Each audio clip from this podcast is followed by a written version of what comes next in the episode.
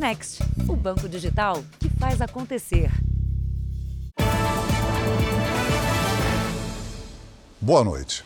Boa noite. O Jornal da Record começa com um alerta.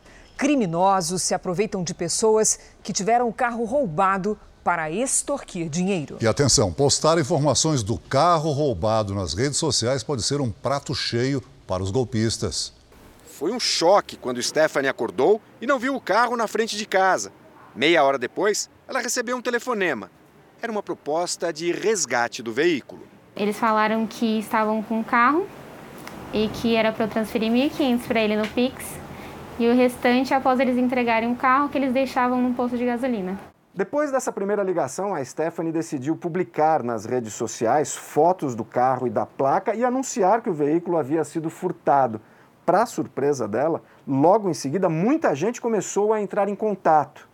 Mas não era ajuda, era extorsão. Eles falam que estão com o carro, só que quando a gente começa a perguntar é, algum detalhe, alguma coisa, eles ficam nervosos. Eles ficam falando que eu, eu estou com o seu carro, né? Você tem que me pagar. Você tem ideia de quantas ligações você recebeu? Olha, acho que umas 200. O comportamento é comum. Logo após acontecer um roubo ou um furto, as vítimas postam as fotos para tentar recuperar o veículo. Além das ligações, Stephanie recebeu muitas mensagens e todas sempre com a mesma conversa.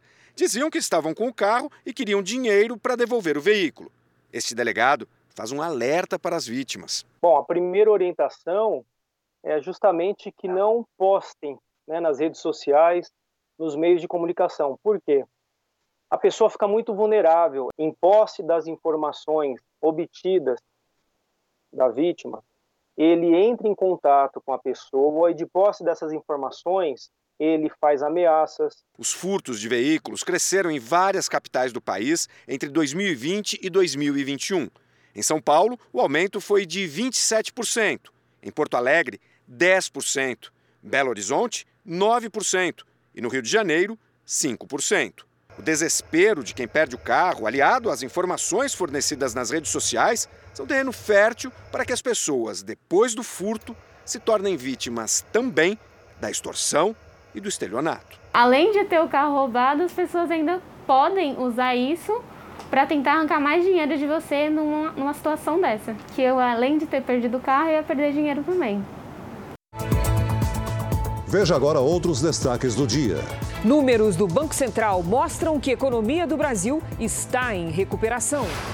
Mais dois voos com brasileiros deportados nos Estados Unidos chegam a Minas Gerais. Tiroteio em comunidade do Rio de Janeiro deixa oito mortos. Estados Unidos dizem que Rússia pode invadir a Ucrânia a qualquer momento. E na série especial, o aumento da violência contra os profissionais de saúde durante a pandemia.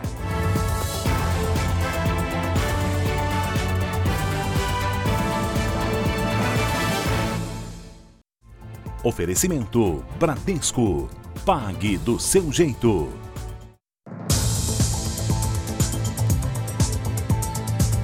Uma ação para combater o tráfico de drogas deixou oito homens mortos em uma comunidade do Rio de Janeiro. A força-tarefa da polícia foi recebida a tiros na Vila Cruzeiro, na zona norte do Rio. Os policiais tentavam cumprir mandados de prisão contra traficantes responsáveis por roubo de cargas nas estradas. Um suspeito foi preso e oito homens morreram no confronto. Estavam armados, confrontaram com a Polícia Militar, com a Polícia Rodoviária Federal, né?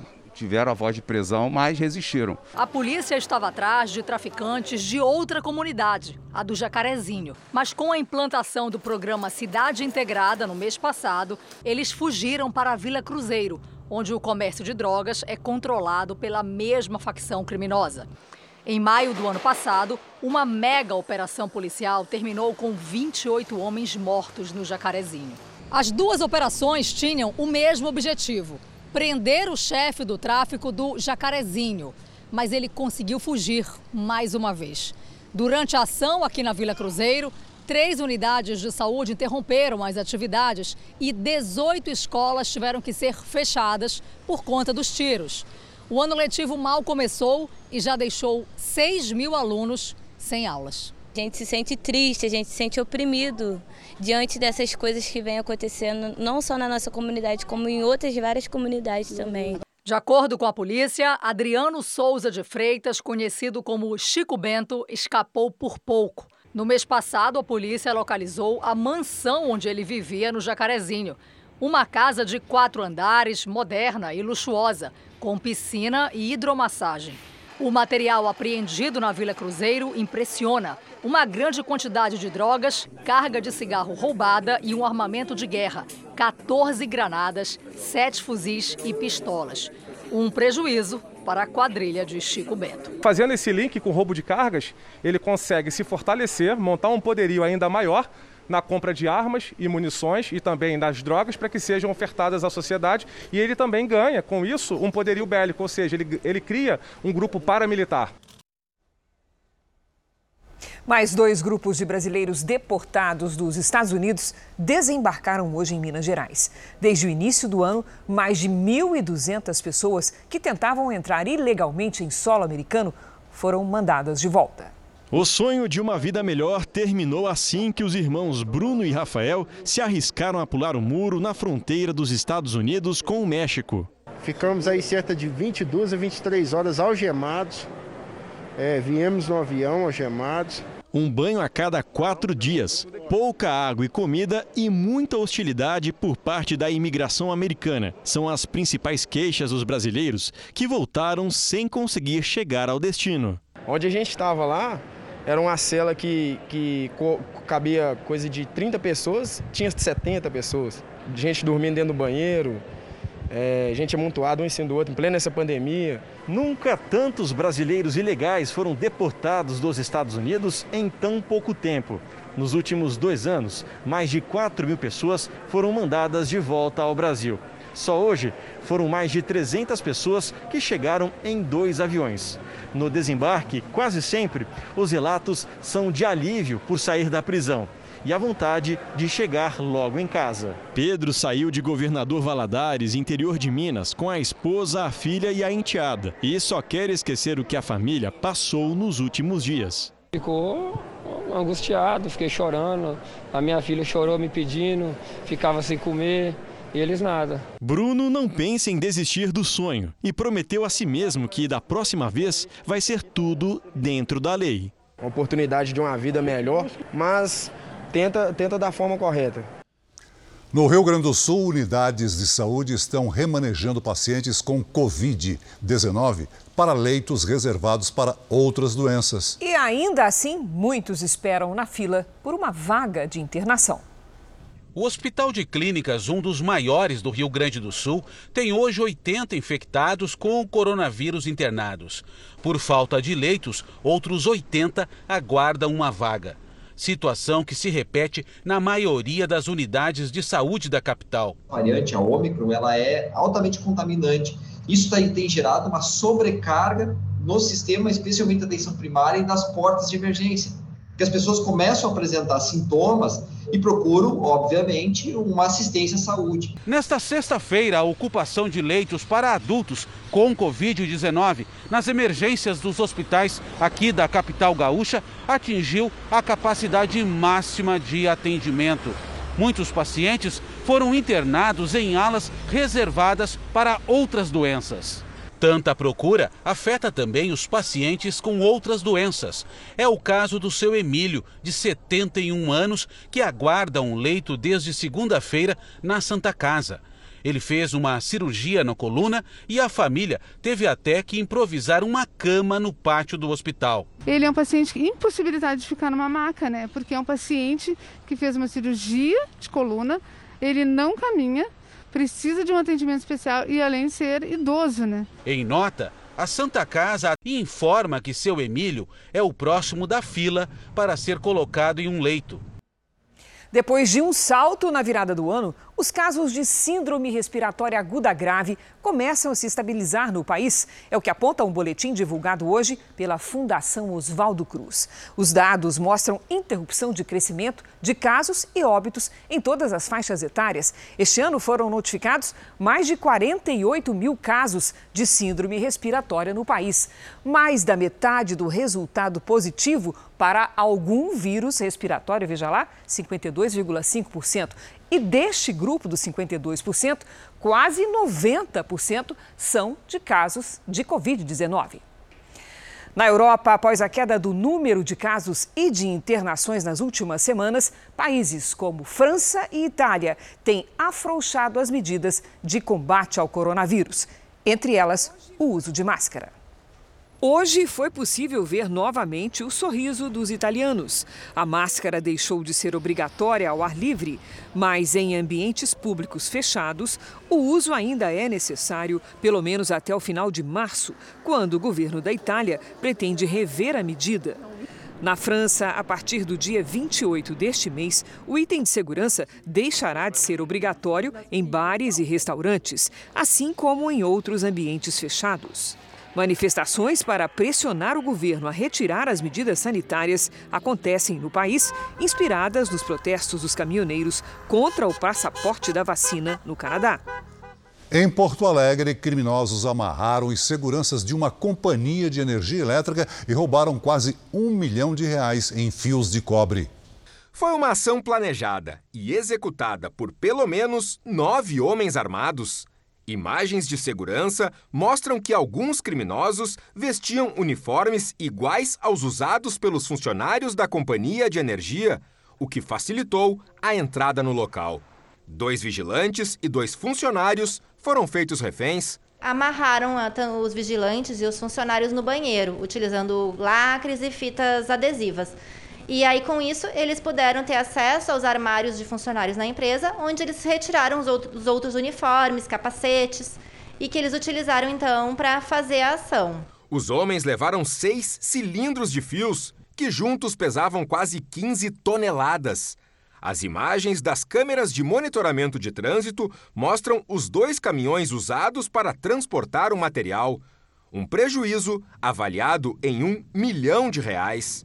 Além do preparo dos criminosos, o que chama a atenção é que o local onde foi realizado o roubo é uma região muito movimentada aqui de Porto Alegre, próximo a um shopping e praticamente em frente a dois batalhões da Polícia Militar. Na fuga, o grupo ainda levou os coletes e as armas dos seguranças. Os reféns prestaram depoimento e a polícia investiga a possível participação de funcionários da subestação de energia. Agora eu chamo a sua atenção para esse importante destaque no noticiário internacional. Os Estados Unidos voltaram a dizer que a Rússia pode invadir a Ucrânia a qualquer momento e pedem para que os cidadãos norte-americanos deixem o país do leste europeu. O aviso veio mais uma vez pelo secretário de Estado americano. Anthony Blinken falou novamente sobre as manobras militares realizadas pelos russos na fronteira com a Ucrânia. O Serviço de Inteligência americano aponta a presença de mísseis, armamento pesado e mais de 100 mil soldados na região. Moscou nega uma invasão e acusa americanos e aliados europeus de criarem um clima de tensão. A expectativa anterior era de que Moscou esperaria o fim dos Jogos Olímpicos de Inverno que acontece na China. Agora, o chefe da diplomacia norte-americana já fala abertamente que uma possível invasão pode acontecer mesmo com a competição em andamento. Por isso, o Pentágono acelera o reforço da região. Hoje, mais armamentos militares dos Estados Unidos chegaram ao aeroporto de Kiev, capital da Ucrânia. Mas, por enquanto, os soldados não foram para a Ucrânia. Para Joe Biden, o envio de tropas para a ex-nação soviética indicaria o início de uma guerra mundial. Apesar disso, o presidente dos Estados Unidos pediu aos cidadãos americanos que estão na Ucrânia que deixem o país. Países como Holanda, Reino Unido, Coreia do Sul e Japão adotaram a mesma medida, ligaram o alerta, pediram a retirada de seus cidadãos enquanto os voos comerciais ainda estão operando na Ucrânia. O objetivo é evitar o que aconteceu no Afeganistão, com moradores sendo deixados para trás após não conseguirem sair do país às pressas. Veja a seguir: números do Banco Central mostram que a economia do país voltou a crescer. E na série especial, profissionais que cuidam da saúde viram alvos de ataques de fúria durante a pandemia.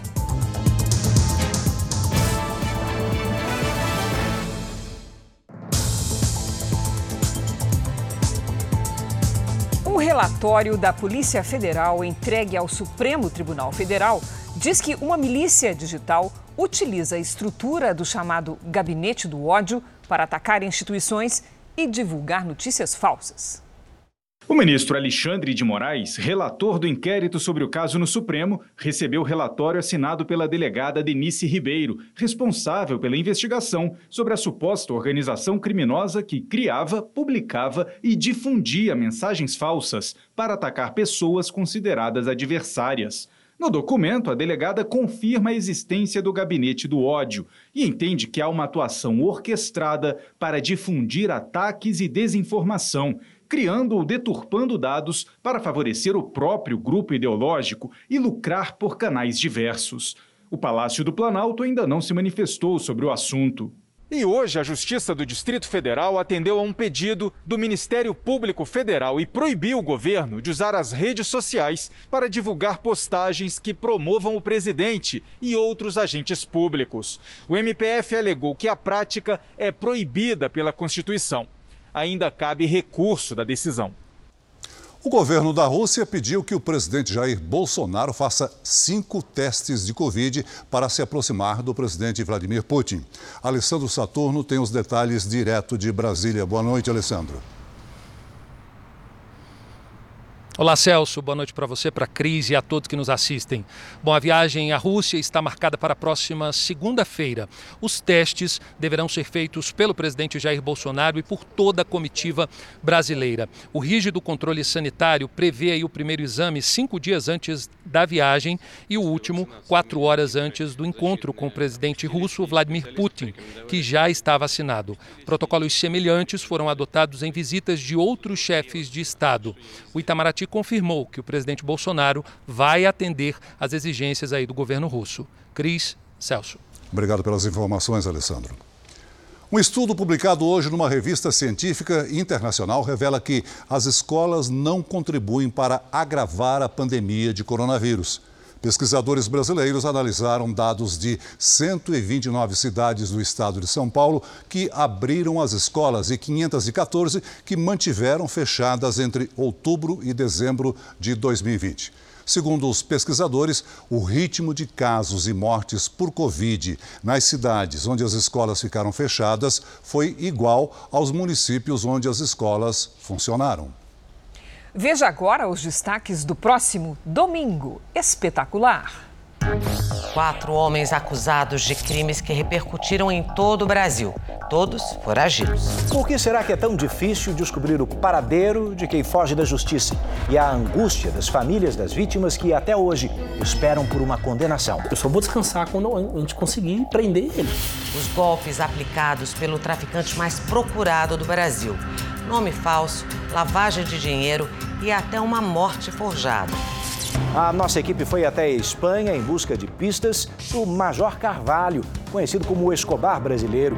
Você assinou o certificado de função. E falou com um médico que pode ter dado a ele a chance para cometer novos crimes. Você vai conhecer o Chico, um apaixonado por animais que sozinho passou a resgatar jumentos que sofriam maus tratos. O que é que você quer, papai? O que é que você quer? Tem um bate-papo especial com o tremendão Erasmo Carlos. Aos 80 anos, o cantor grava sucessos dos anos 60. Sempre ouvi, mas nunca cantei. E mostra que a jovem guarda está mais atual do que nunca. No Domingo Espetacular. Logo depois da Hora do Faro, a gente espera você. Veja a seguir. PM afasta policial que agrediu torcedor do Corinthians. E na série especial, os profissionais de saúde que trabalham dia e noite para salvar vidas e viram alvo da violência.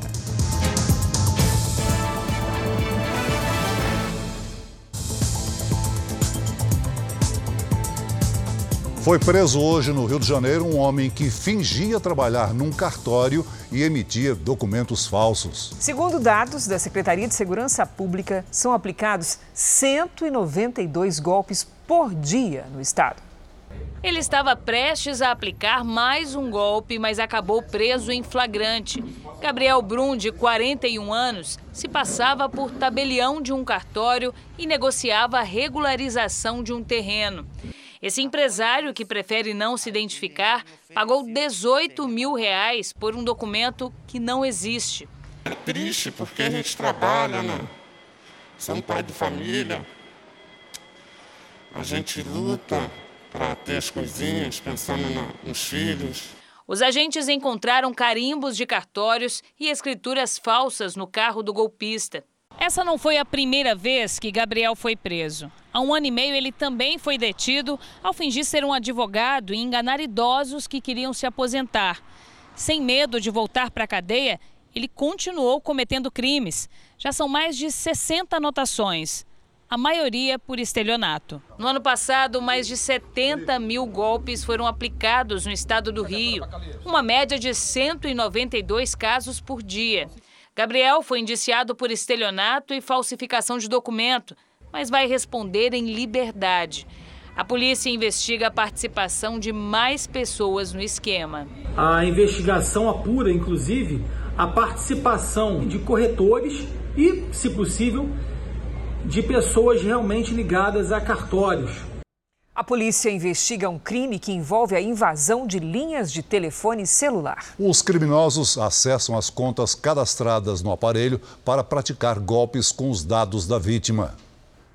Faz quase um ano que a Yara perdeu o sossego. Golpistas furtaram a linha do celular dela três vezes seguidas.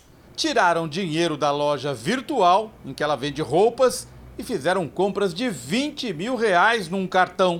Eles devem ter pedido um cartão de crédito no meu nome, alguma coisa assim, porque não foi no meu cartão. Tipo, meus cartões não tem nada dessa conta. Além do prejuízo calculado em mais de 30 mil reais, o negócio dela ficou preso à dívida de um empréstimo fraudulento que ela não fez. Uma cliente fez uma compra de 300 e pouco, eles retiveram o dinheiro para pagar uma parcela do empréstimo.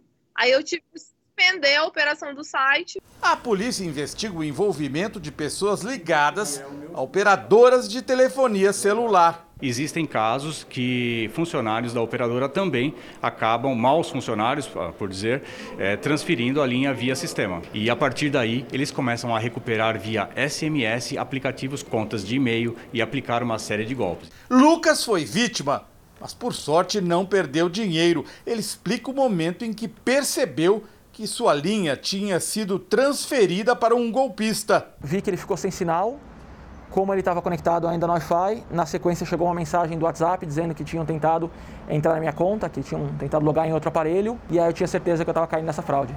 A primeira coisa que o golpista fez foi entrar na conta do Lucas em uma empresa de pagamentos.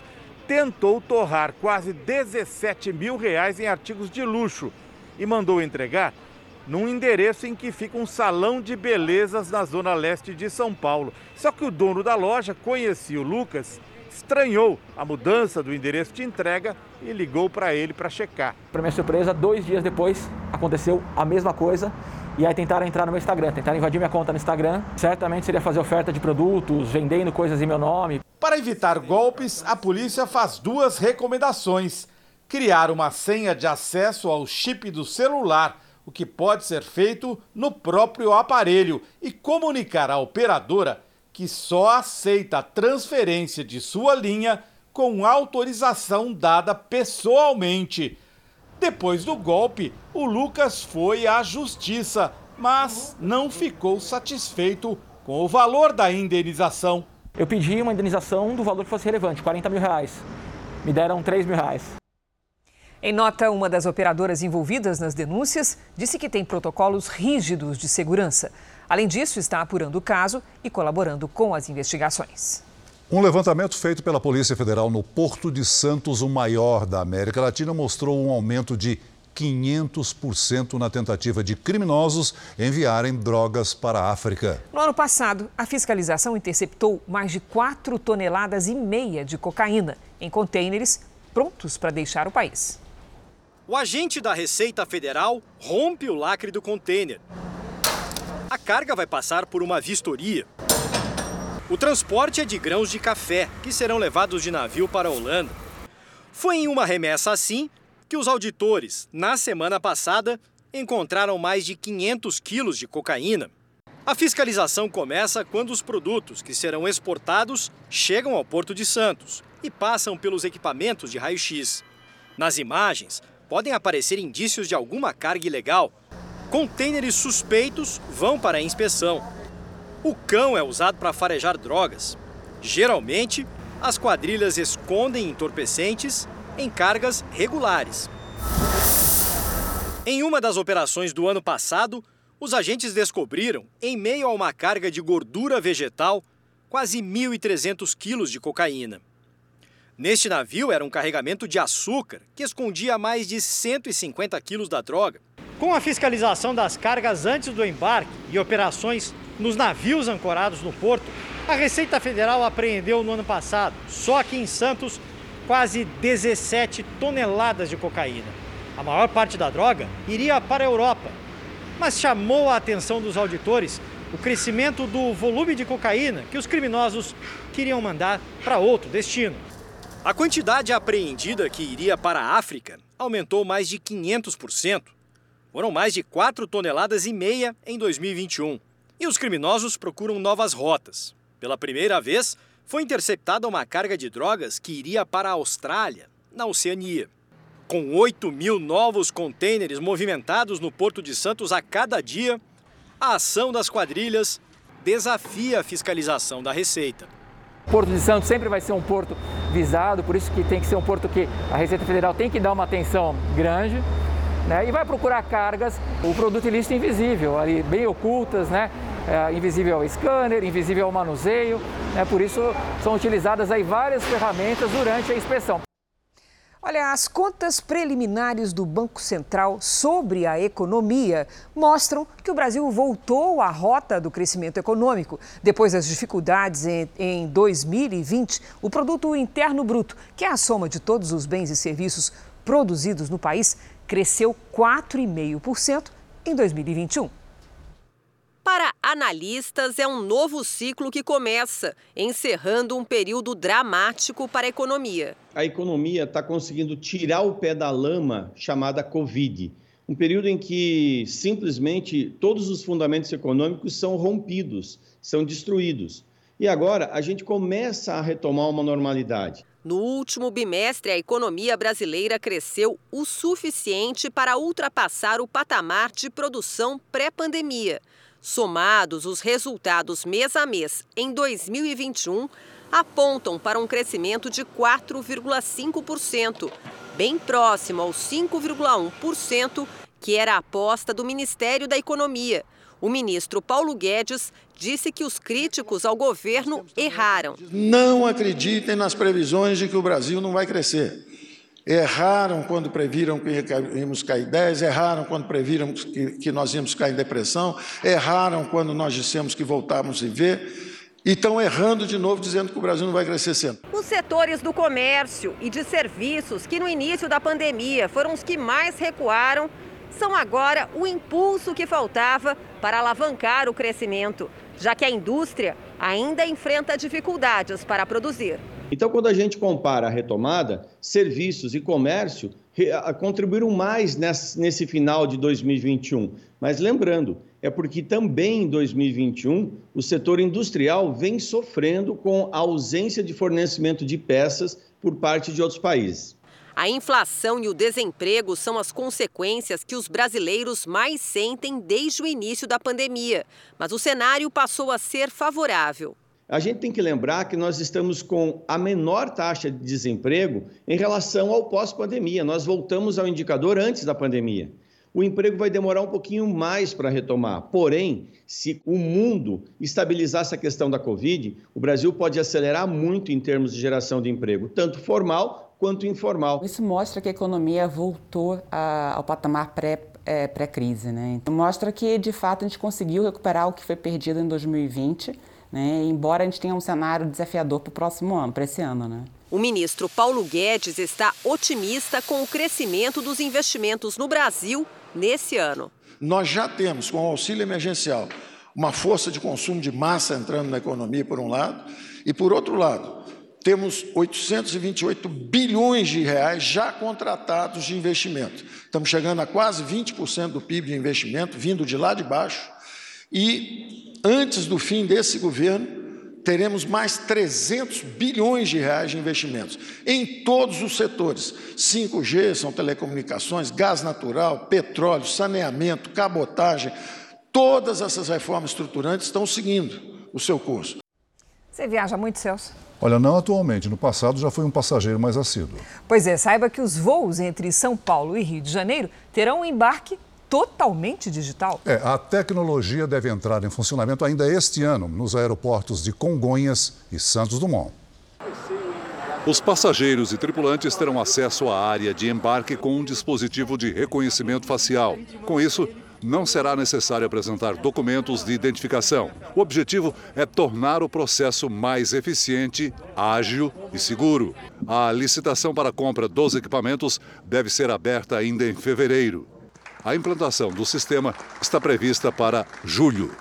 O ex-diretor-geral do Departamento Nacional de Infraestrutura de Transportes, o DENIT, está preso em Brasília. Ele é o principal alvo da operação da Polícia Federal que investiga desvios de dinheiro em obras de rodovias no Paraná. José da Silva Tiago está na sede da Polícia Federal em Brasília. Ele deve ser ouvido até a próxima segunda-feira, quando vence a prisão temporária. Tiago foi superintendente do DENIT no Paraná por oito anos. Em 2018, foi nomeado diretor-geral do departamento pelo ex-presidente Michel Temer. Segundo a Polícia Federal, nos últimos dez anos, o ex-diretor-geral do DENIT e outros cinco servidores montaram um grupo que desviava dinheiro de obras que ficaram paradas por anos. Um dos indícios de irregularidades foi apontado pelo Tribunal de Contas da União em um contrato de manutenção da sinalização das estradas no Paraná. O TCU encontrou suposta maquiagem nos custos. A empresa teria feito só 474 quilômetros de rodovia, mas apresentou planilha como se todo o trecho de mais de 600 quilômetros tivesse sido concluído. Houve também inclusão de obras que não existiam.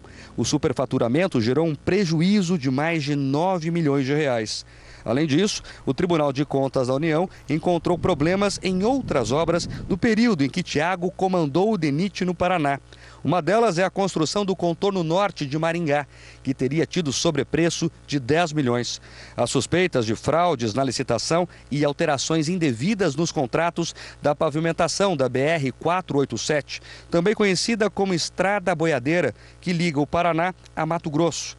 Ainda está na mira dos investigadores a duplicação da BR-163 na região oeste do Paraná.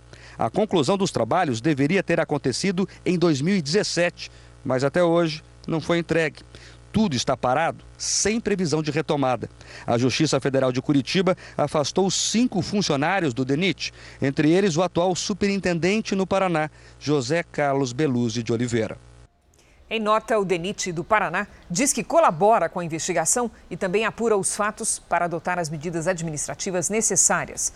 Nossa produção não conseguiu falar com a defesa de José da Silva Thiago, ex-diretor-geral do DENIT, nem com os assessores do ex-presidente Michel Temer.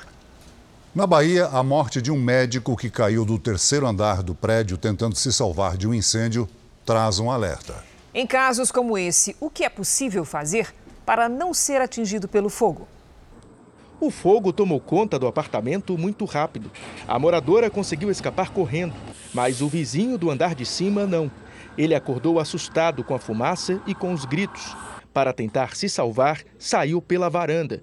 Uma escolha errada, segundo os bombeiros. Procurar ficar no plano neutro mais baixo possível, ou seja, mais próximo do solo, já que a fumaça se acumula na parte superior do ambiente e tentar cobrir vias aéreas com pano molhado. Testemunhas contam que o médico estava enrolado em um lençol quando se desequilibrou e caiu de uma altura de quase 15 metros. Ele estava tentando, no desespero, Estava tentando sair de lá, mas e agora eu vou para onde? Como não entrar em pânico numa situação como essa?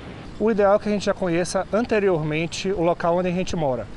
A gente saiba quais são as saídas do apartamento, as rotas de fuga, onde é a saída de emergência, onde ficam localizados os extintores e as condições destes para serem empregados em caso de incêndio. Bruno Rafael Bastos Coelho tinha 32 anos. Veio do Piauí para ser médico residente em um hospital da capital baiana.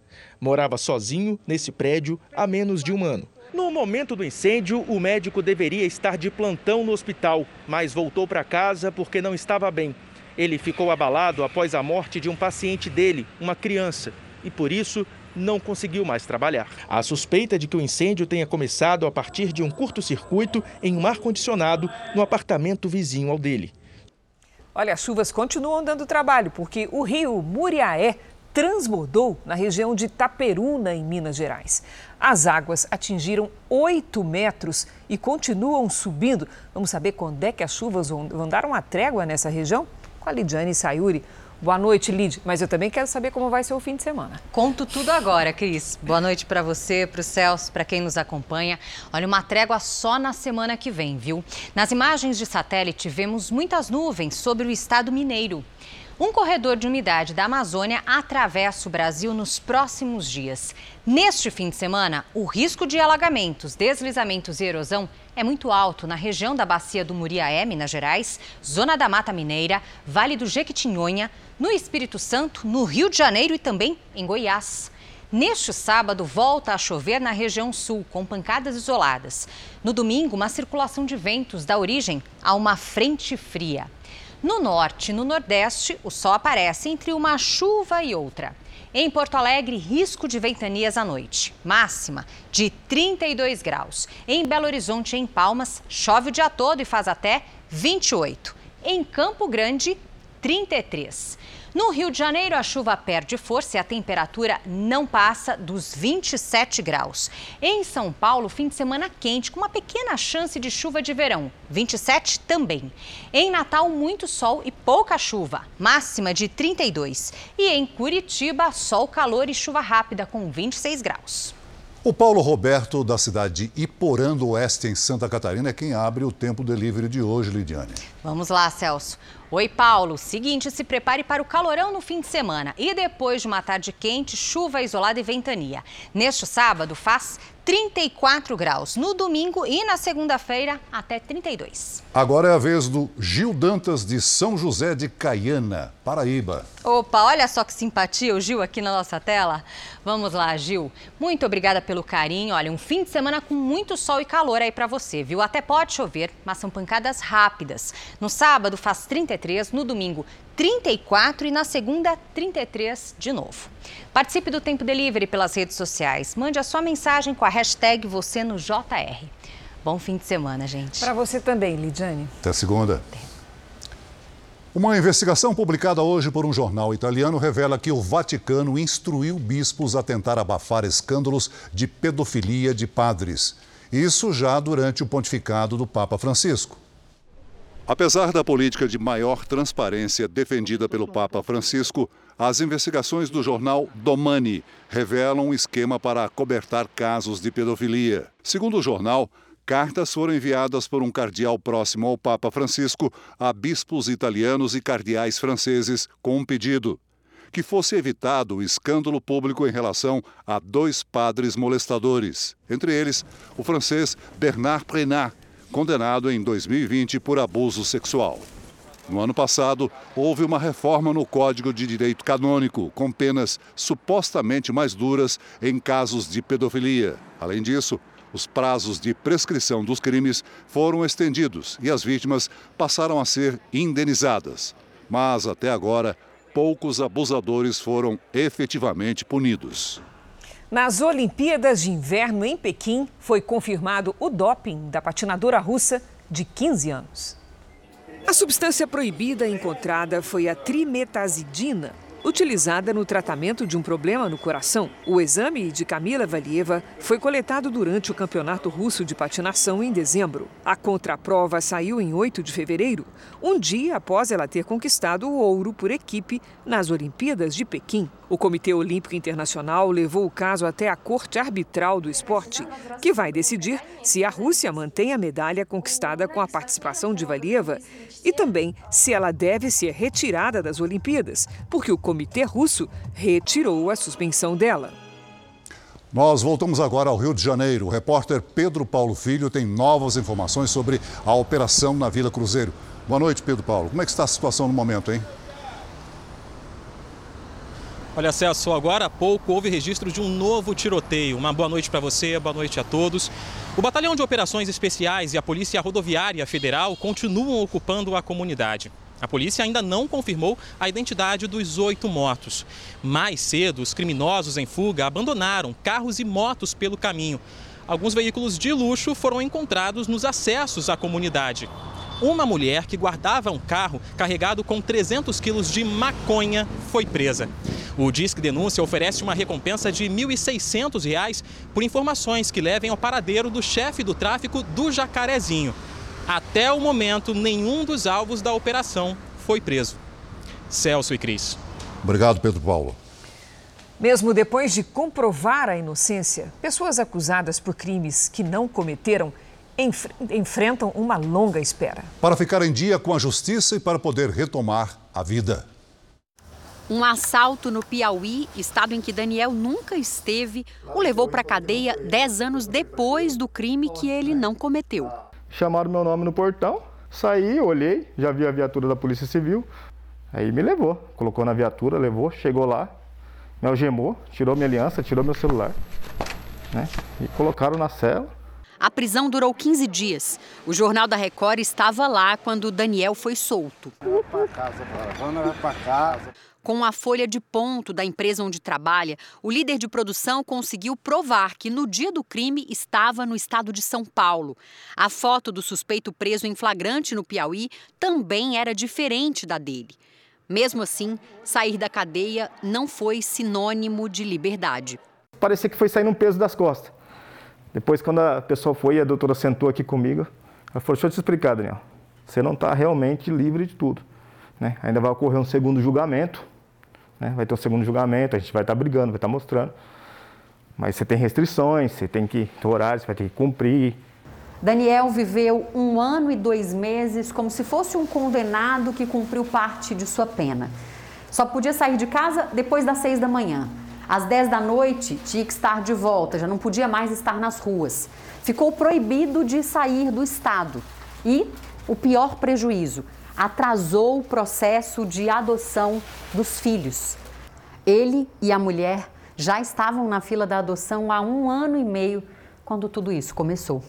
Hoje eu podia estar com as minhas crianças aqui. A verdade é que deveria haver um procedimento automático, depois do reconhecimento de uma inocência, em que o próprio sistema de justiça tirasse os registros da existência de uma investigação e de um processo contra alguém que se reconheceu inocente. De acordo com o Conselho Nacional de Justiça, existem cerca de 5 milhões e 900 mil processos criminais em tramitação nos tribunais brasileiros. Nós temos funcionários em várias áreas do sistema de justiça em número inferior do que seria necessário, então você tem uma demanda de processos maior do que uh, os braços estatais conseguem dar vazão. Né? E você tem também um sistema processual, uma legislação processual penal em especial, bastante antiquada, que não colabora para que os processos andem de forma mais célere.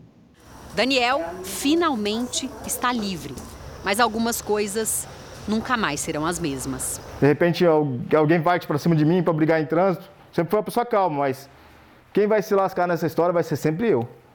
Em São Paulo, a Polícia Militar afastou um policial depois que imagens mostraram a agressão contra um torcedor antes do jogo do Corinthians. Igor Leite, de 23 anos, aparece nas imagens na entrada da Arena Corinthians, antes do jogo contra o Mirassol ontem à noite. Um dos policiais que fazia segurança no local coloca as mãos no pescoço do torcedor. O PM pega o rapaz pelo braço e arrasta pelo chão. O jovem é imobilizado e fica deitado de costas. Algumas pessoas tentam conversar com o policial e impedir a ação. Igor estava com a namorada e mais três amigos para assistir ao jogo. Um dos cartões de acesso teria quebrado e um deles não conseguiu passar pela catraca. Segundo Igor, ao voltar para pedir ajuda, os PMs agrediram um dos amigos. Ele usou o celular para registrar tudo e foi quando um dos policiais reagiu.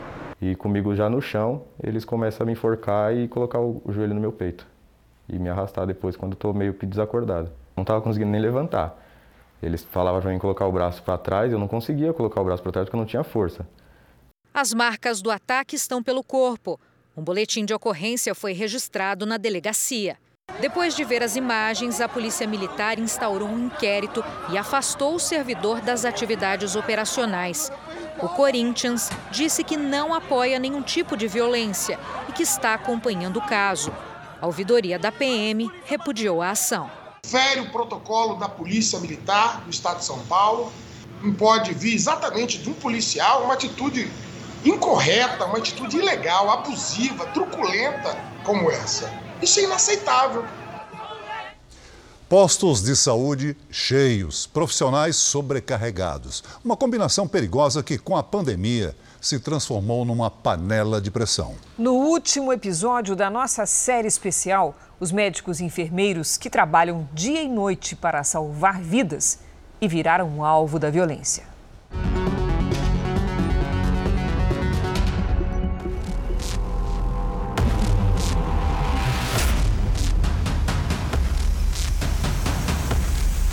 A imagem do circuito de segurança mostra um homem entrando no consultório e falando com o médico. Uma enfermeira entrega um papel, que parece ser um prontuário. O médico analisa os documentos até que começa uma discussão. A mulher tenta ajudar e é agredida. Mais gente chega para conter o agressor e a confusão segue do lado de fora do consultório. O posto de saúde fica em Guarulhos, na Grande São Paulo. Unidades de saúde lotadas, profissionais sobrecarregados. Uma combinação perigosa que, com a pandemia, se transformou numa panela de pressão prestes a explodir. A minha mulher está aqui há 12 horas. Todas as unidades estão com uma demanda muito grande, principalmente depois que começou esse novo surto de dengue, covid e influenza no final do ano passado. Então, a nossa demanda aumentou muito e deixou a gente no limite novamente. Em Goiânia, um ataque de fúria contra uma médica virou caso de polícia. Antes mesmo do uso de máscara se tornar obrigatório nas ruas, aqui em Goiânia, a proteção já era usada nos postos de saúde.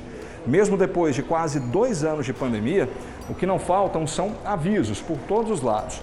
Além disso, a entrada de acompanhantes ficou restrita para pacientes menores de idade ou idosos.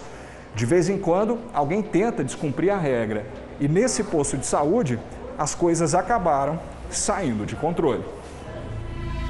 Débora trabalhava nesse posto de saúde na periferia de Goiânia no final do ano. Naquele dia, o local estava cheio. Uma colega fazia o atendimento de um homem com suspeita de dengue, quando, de passagem, ela pediu para a acompanhante esperar fora do consultório. Uma regra durante a pandemia.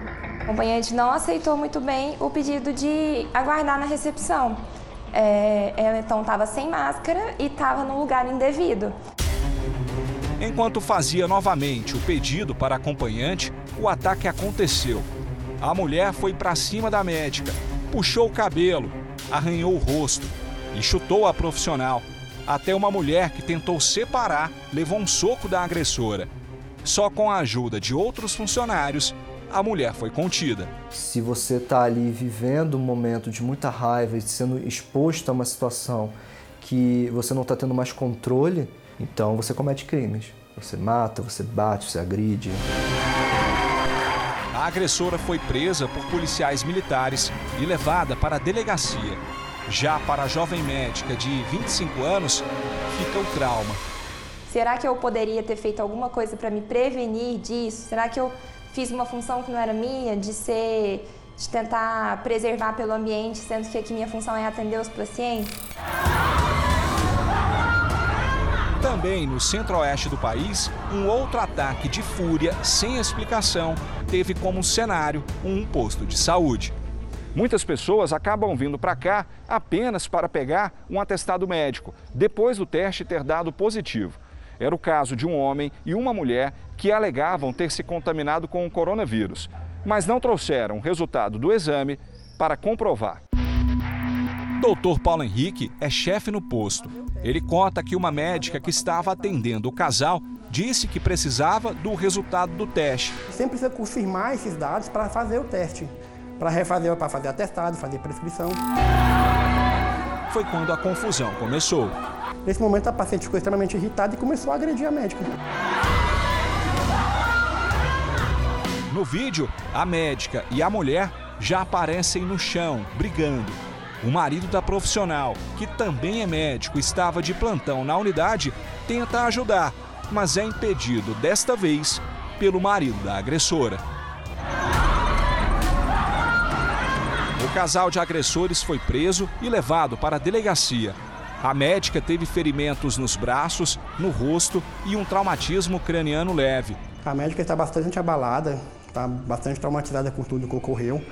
Ela, inclusive, não quer retornar para atender na unidade porque ela ficou muito traumatizada. Segundo médicos e enfermeiros, hospitais e postos de saúde nunca foram os locais mais tranquilos para trabalhar. Mas hoje em dia, com as tensões causadas pela pandemia, qualquer desses profissionais podem ser o próximo alvo. Está dando mais comum do que a gente esperaria. Profissionais também estão ficando sobrecarregados, cansados e a população também está cansada.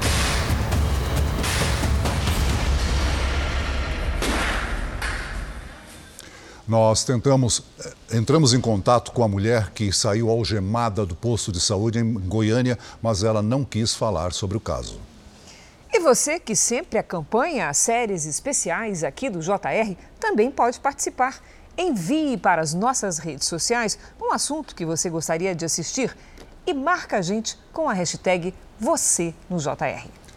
O Jornal da Record termina aqui. A edição de hoje na íntegra e também a nossa versão em podcast estão no Play Plus e em todas as nossas plataformas digitais. E à meia-noite e meia tem mais Jornal da Record. Fique agora com a Bíblia. Episódio de hoje: Peste, Dor e Fome.